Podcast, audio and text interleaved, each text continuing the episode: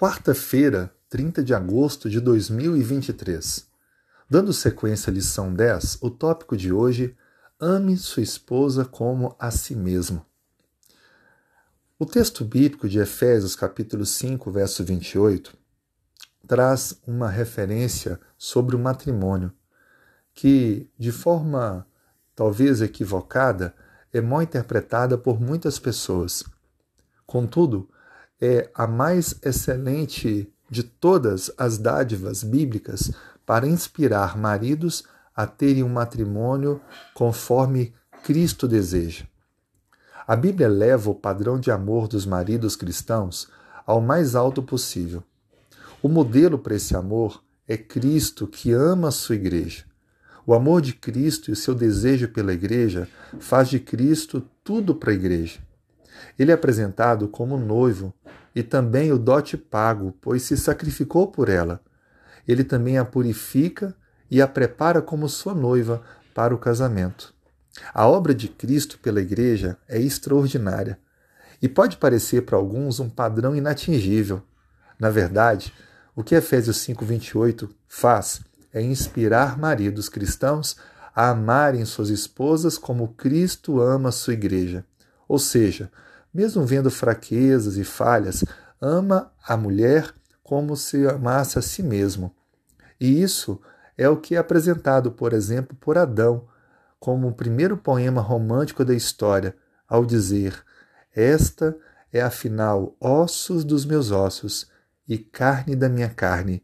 Gênesis 2, verso 23. Os maridos devem amar suas esposas como ao seu próprio corpo. E este é o propósito de Deus, pois ele declarou ao final da primeira cerimônia de casamento da história: Por isso, deixa o homem pai e mãe e se une à sua mulher, sendo os dois uma só carne. Por isso, quem ama sua esposa ama a si mesmo. Isso não é extensão do amor próprio. Contudo, é um nível altíssimo onde se prover bem-estar, cuidado pessoal, buscando fazer e ser sempre o melhor para sua esposa, já que, afinal de contas, está unido com ela pelos laços do matrimônio e quer fazer dela a mulher mais feliz do mundo. Assim, ele vai prover, proteger, cuidar, alimentar e, se preciso for, se sacrificar pela esposa. E a pergunta que eu faço: ao ser amada desta forma, a esposa também não retribuirá esse amor? E assim juntos viverão com Cristo para a união eterna. Por isso, eu faço a leitura final do texto-chave de hoje, o conselho bíblico para os maridos, Efésios 5, verso 28. Assim também, maridos, amem a sua mulher como ao próprio corpo, pois quem a ama, a sua esposa, ama a si mesmo. Assim sendo, que Deus possa lhe abençoar e que possa tornar a sua vida e a sua família uma bênção dirigida e guiada cada dia. Vamos orar? Senhor, colocamos a nossa vida em tuas mãos. Pedimos o perdão pelos nossos erros.